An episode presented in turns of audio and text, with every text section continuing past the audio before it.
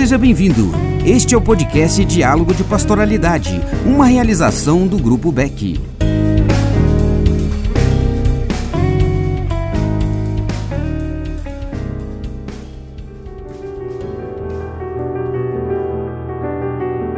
Olá, eu sou Fábio, coordenador de pastoralidade do Centro Universitário Católica do Tocantins, Unicatólica. E eu sou Laísa, coordenadora de pastoralidade do Unileste, Universidade Católica do Leste de Minas.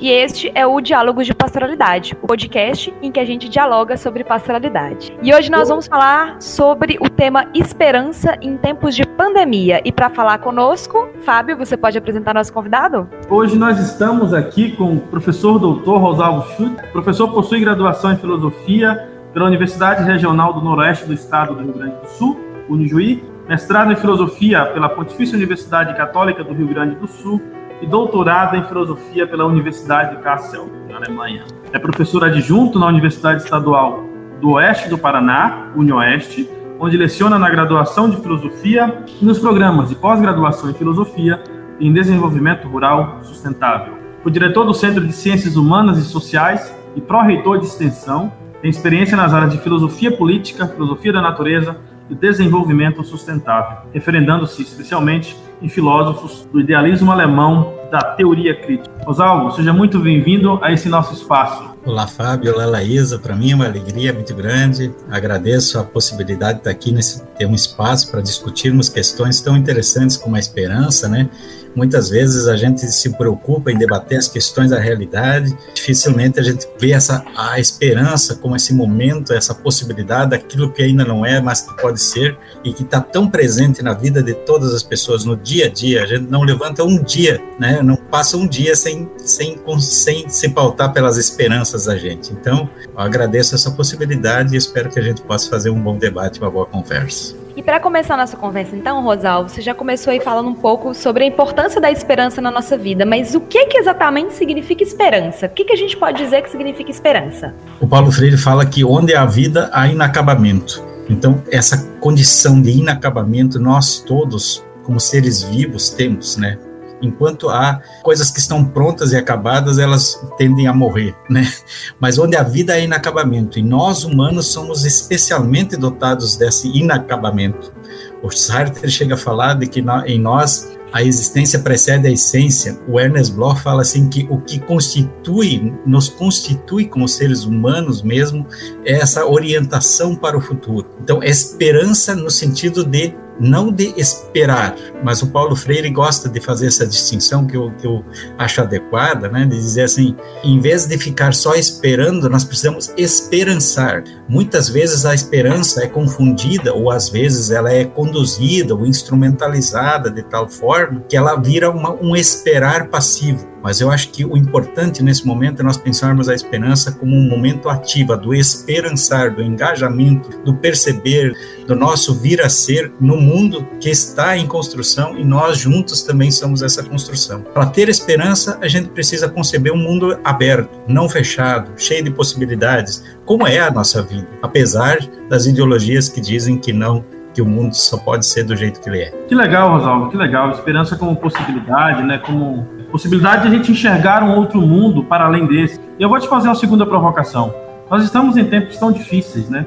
Como é que a gente pode manter viva a esperança nesse, em contextos pandêmicos, né? E com tantos sinais de morte, né? na, na, na tessitura social?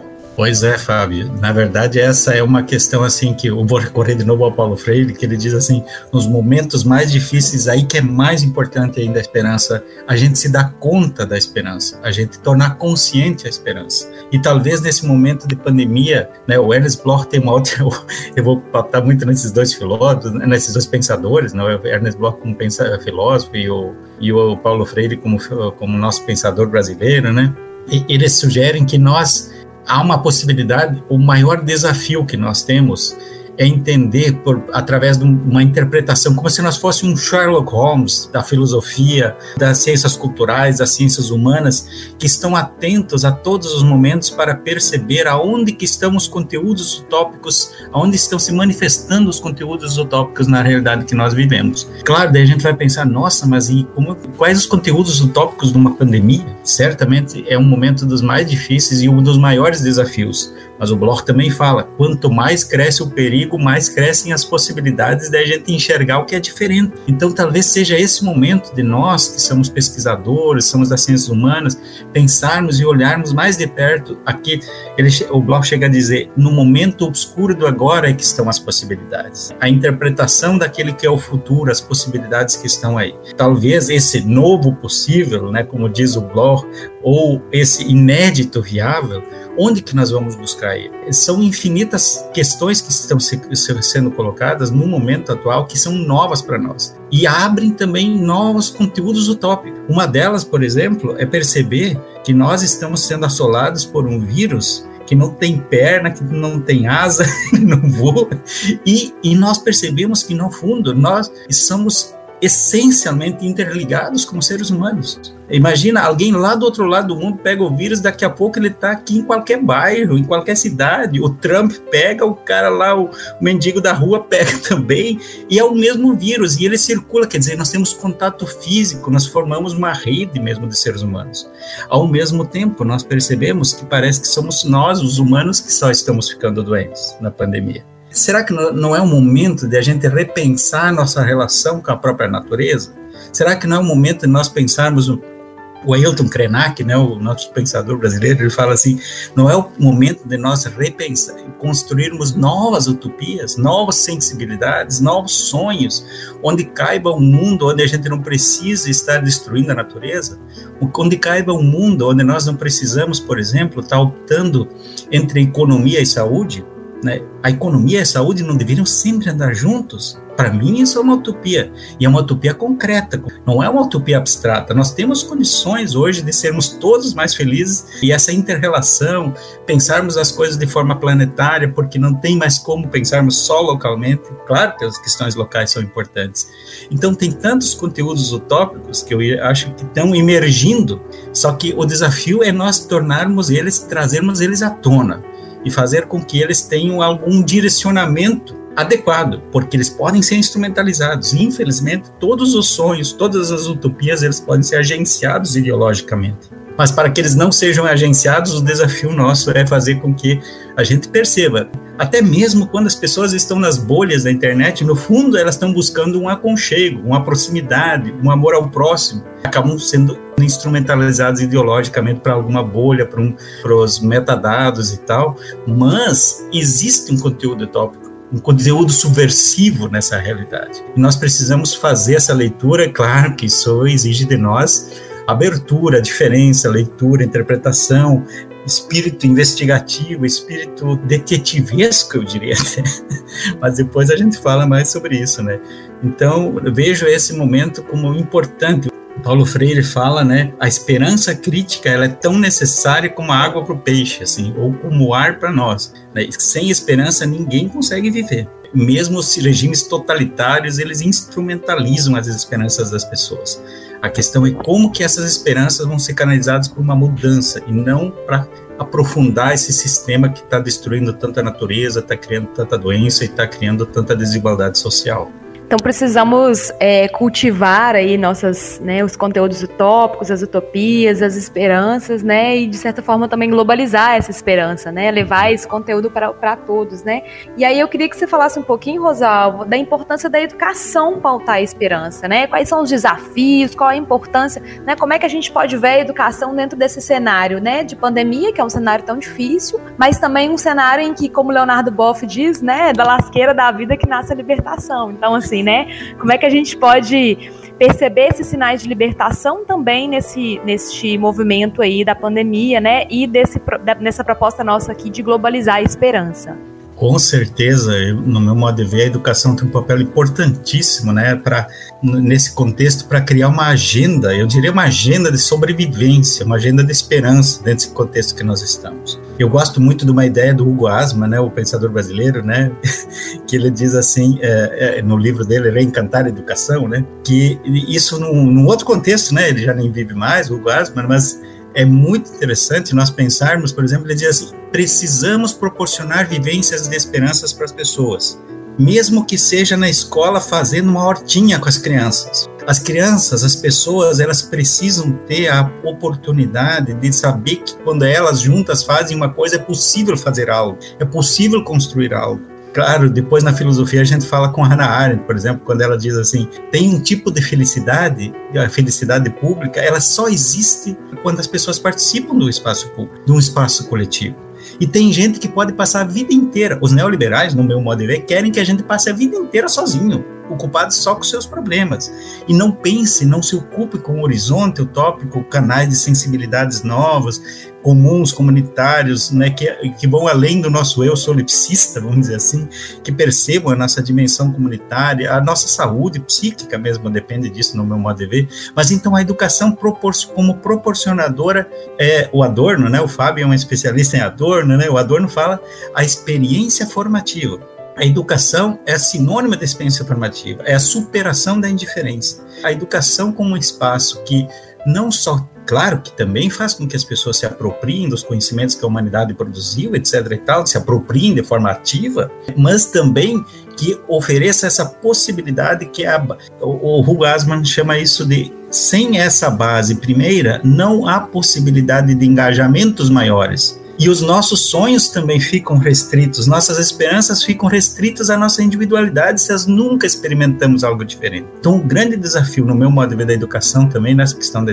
da esperança, é ultrapassar as bandeiras e as pautas que estão sendo colocadas pelo sistema, criando possibilidades de contato com populações diferenciadas, com populações de fazer experiência de construção coletiva, de confronto com a realidade social, com temas emergentes, trazendo tendo esses debates, né? Então, a educação, na universidade, a gente está debatendo muito a questão da curricularização da extensão, né? Que a, a própria educação seja formadora nas universidades um espaço simultâneo de encontros de superação de diferenças, né? Então a educação como formadora, mas também como transformadora e que cria então a disponibilidade das pessoas para poder ouvir as outras pessoas, porque hoje nós, de modo geral, somos estimulados à desesperança, à luta de todos contra todos e tal, mas nós sabemos que os motivos maiores de felicidade, de sentido da nossa existência se constroem com as outras pessoas. Então eu acho que a educação tem é certamente outros lugares, movimentos sociais, pastorais e tal, também tem importância fundamental nisso, né?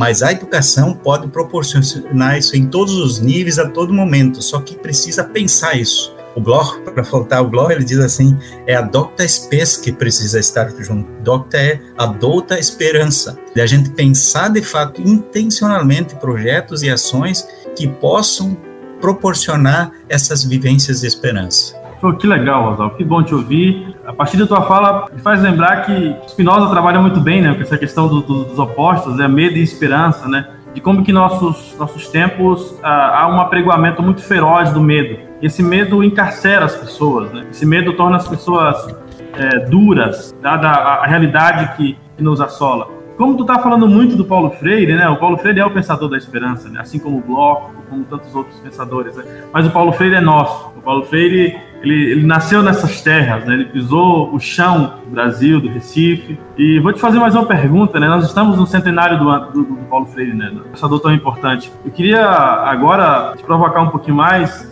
O que há no pensamento do Paulo Freire que, que, que tanto amedronta as pessoas, mas que também tanto causa essa, esse motivo de, de vida? Que, que o Paulo Freire é tão importante? Você poderia destacar algum, algo no pensamento dele para a gente aqui? Assim, para dizer, nessa relação com a esperança, eu diria assim, essa postura fundamental né, do Paulo Freire, que é nós somos seres que querem ser mais, né? Ontologicamente, nós queremos ser mais sempre. Nós somos incompletos, nós não nos acomodamos às coisas. Por mais que haja uma ideologia que diga que a gente tem que se acomodar, a gente não se acomoda. A gente sempre tem esperança, a gente sempre quer construir uma coisa. E esse é o sentido da nossa vida. Então isso dialoga com uma coisa fundamental em nós, que é a vocação ontológica do ser mais, como diz. E que, o, aliás, o Bloch fala também da do, do, do ontologia do ainda não, está sempre presente, né? Mas assim, é, é, e o Paulo Freire também, mas ele não, não é obviamente um ingênuo, né? Ele sabe também muito bem que as esperanças podem ser instrumentalizadas. Então, quando ele fala de uma esperança crítica, de uma esperança refletida, e que é importante que ela passe pela construção coletiva, pela construção comunitária, eu acho que essa é uma, uma diferença, assim, essa ideia da educação popular, da construção coletiva, da valorização das subjetividades, das diferenças. Né? Então, um sistema que, que tem só uma concepção de ser humano, que tem uma concepção dominadora, né, de uns sobre os outros, sobre a natureza, ela tem dificuldade para lidar com Paulo Freire. Paulo Freire é alguém que desacomoda a gente porque ele leva a gente a pensar sobre as suas próprias esperanças. E eu gosto muito de uma ideia dele quando ele diz toda hora é bom a gente pensar para ver se a gente não está sendo hospedeiro da ideologia dominante. Então também nos coloca numa posição humilde, que é uma outra coisa que nós estamos aprendendo com essa pandemia. O Ailton Krenak, né, que é também o nosso pensador, né, Krenak, ele fala assim, nós não estamos com essa bola toda, o vírus veio para mostrar isso quando nós ficamos doentes, se nós não temos oxigênio por alguns minutos, se foi. Se a energia elétrica cai, quando a gente está entubado, a gente se foi, né? Então, e a nossa condição vulnerável que nós estamos. Mas ao mesmo tempo, isso mostra então que nós precisamos nos colocar nessa posição humilde de construção e de, também de dizer, eu não sei tudo, eu não sei as coisas. A gente não sabe como deve ser o mundo, a gente só sabe que algumas coisas estão erradas. E eu acho que o Paulo Freire com essa ideia de que nós é um processo processo de libertação, a esperança para que ela se torne efetiva, concreta, para dizer como Ló, ela precisa passar pelo processo de construção coletiva. Não é uma fórmula pronta, uma receita. E por isso que nós precisamos uns aprender com os outros. Ninguém de nós sabe tudo. A gente aprende entre nós, intermediados pelo mundo, e é ali que se... o interessante é isso também, né? É aí que se dá o sentido da vida. Outro dia nós no grupo de estudo que o Fábio participou um tempo, né, do, sobre natureza e sociedade, né? A gente estudou Maturana. O Maturana fala assim: as pessoas que não têm amor, porque nós humanos seríamos o grande diferencial nosso, segundo Maturana, seria o amor, né? Então, pessoas que têm menos amor tendem a adoecer antes, viver menos. E eu acho que é uma coisa que talvez até fosse um processo de cura, né? Agora, na, num, num, num trabalho de doutorado da, da, Renata, uma aluna minha no programa de desenvolvimento rural sustentável, a gente fez uma pesquisa com as mulheres camponesas e várias mulheres camponesas relataram que quando elas começaram a participar do movimento social, do movimento das mulheres camponesas, inclusive pararam de tomar antidepressivos que elas tomavam antes porque elas construíram um sentido na vida. Então essa que é essa coisa do sentido da vida, para onde nós vamos, para que que nós existimos, não é para ficar competindo, né? Só. Então essa esperança que foi sequestrada por interesses privados, liberais e neoliberais até, ela é uma coisa importante. Cada ser humano tem seus sonhos particulares, sonhos diurnos, como diria o Glau, né, cotidianos, né? Mas o sentido da vida mesmo é quando nós conseguimos ampliar esses nossos sonhos, essas nossas utopias e partilhá-los com outras pessoas, né? Aquela velha história, né? Os sonhos que se sonha só, eles são só um sonho. A esperança é a mesma coisa, né? Esperanças partilhadas, elas se fortalecem, se constroem, no meu modo de ver, né? E por isso é tão importante a gente tentar construir espaços para fazer isso, né? Que são que é um grande desafio nesse mundo que nós vivemos, onde todo mundo está correndo, né? sendo agenciado, as esperanças são agenciadas, os desejos são agenciados para o mercado, etc. E tal. É muito boa essa nossa conversa, Rosalvo, e fiquei pensando assim, né? Eu acho que é, fiquei rememorando aqui a pandemia, a gente começou, né? Sempre esperando que ela terminasse, né? Nesse movimento de vai terminar daqui a pouco, e aí se reinventando, né? E buscando formas de sobrevivência na pandemia, né? A gente já chegou a um número grande de mortos, né? É, muitas pessoas importantes a gente perdeu nessa pandemia, infelizmente, mas que a gente não deixa de ter essa esperança, assim, né? A gente tem que buscar e cultivar. E aí fiquei me lembrando muito de uma poesia enquanto você falava do Mário Benedetti, que é um poeta uruguaio, né? Que fala Sim. por que cantamos, né? Eu, e aí esse, esse cantamos dele me, me, me, remete a isso, né? Por que nós cantamos, né? A esperança tem esse quê de alegria também, né? Esse quê de algo que vai ser melhor, né? E aí a poesia fala assim: se cada hora vem com sua morte, se o tempo é um covil de ladrões, os ares já não são tão bons ares e a vida é nada mais que um alvo móvel, você perguntará por que cantamos? Se os nossos bravos ficam sem abraço, a pátria está morrendo de tristeza e o coração do homem se fez cacos antes mesmo de explodir a vergonha, você perguntará por que cantamos. Se estamos longe como um horizonte, se lá ficaram árvores e céu, se cada noite é sempre alguma ausência e cada despertar um desencontro, Você perguntará por que cantamos. Cantamos porque o rio está soando, e quando soa o rio, soa o rio. Cantamos porque o cruel não tem nome, embora tenha nome seu destino. Cantamos porque a criança e porque tudo, e porque algum futuro e porque o povo. Cantamos porque os sobreviventes e nossos mortos querem que cantemos. Cantamos porque o grito não basta, e já não basta o pranto e nem a raiva. Cantamos porque acreditamos nas pessoas e porque venceremos a derrota. Cantamos porque o sol nos reconhece, e porque o campo cheira a primavera, e porque nesse talo e naquele fruto, cada pergunta tem a sua resposta. Cantamos porque chove sobre o sulco, e somos militantes da vida, e porque não podemos e nem queremos deixar que a canção se torne cinzas. Muito obrigada. A gente já vai encerrando, né? E aí eu não sei se vocês querem trazer alguma indicação, alguma, algo que vocês é, acham que é importante a gente socializar aqui com as pessoas. Nesse momento eu, eu, eu só diria assim, né? Eu, acho que é, você lembrou dessa poesia do Mário Benedetti, né? O, o Eduardo Galeano tem aquela da, da utopia, né? De que os para que serve a, a utopia, se a gente chega perto dela e ela tá, não está ali, já tem outra coisa de novo e tal, mas serve para a gente caminhar, né? Então a esperança é isso também, no meu modo de ver, né? E talvez o Princípio Esperança do Ernest Bloch é um livro legal, né? A Pedagogia da Esperança do, do próprio Paulo Freire, que é o que eu usei aqui para falar um pouco, né? Irei encantar a educação do Hugo Asma lá também são livros interessantes assim. E obviamente, né, tem muita gente refletindo sobre isso, né? Mas a gente normalmente não reflete sobre o futuro e a esperança, né? Na filosofia, nas ciências sociais, a gente fica estudando o passado e o que está aí, e não o que pode ser, mas ainda não é. Eu acho que o nosso desafio é esse: investigar aquilo que ainda não é, mas que pode ser, que já está aí, latente e imanente. Eu agradeço a possibilidade de estar aí participando. Nós sim agradecemos, Rosalvo. Esperamos encontrá-lo brevemente em mais um dos nossos podcasts. É não, Laísa? É isso aí. E você que está nos escutando, não deixe de acompanhar os nossos podcasts e também as nossas lives lá na página da UBEC. Este foi o programa Diálogos de Pastoralidade, falando de esperança em tempos de pandemia.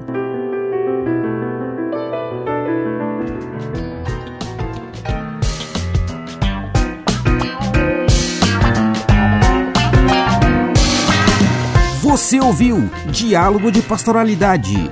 Realização Grupo Beck. Produção e edição do Centro de Rádio e Televisão da Universidade Católica de Brasília.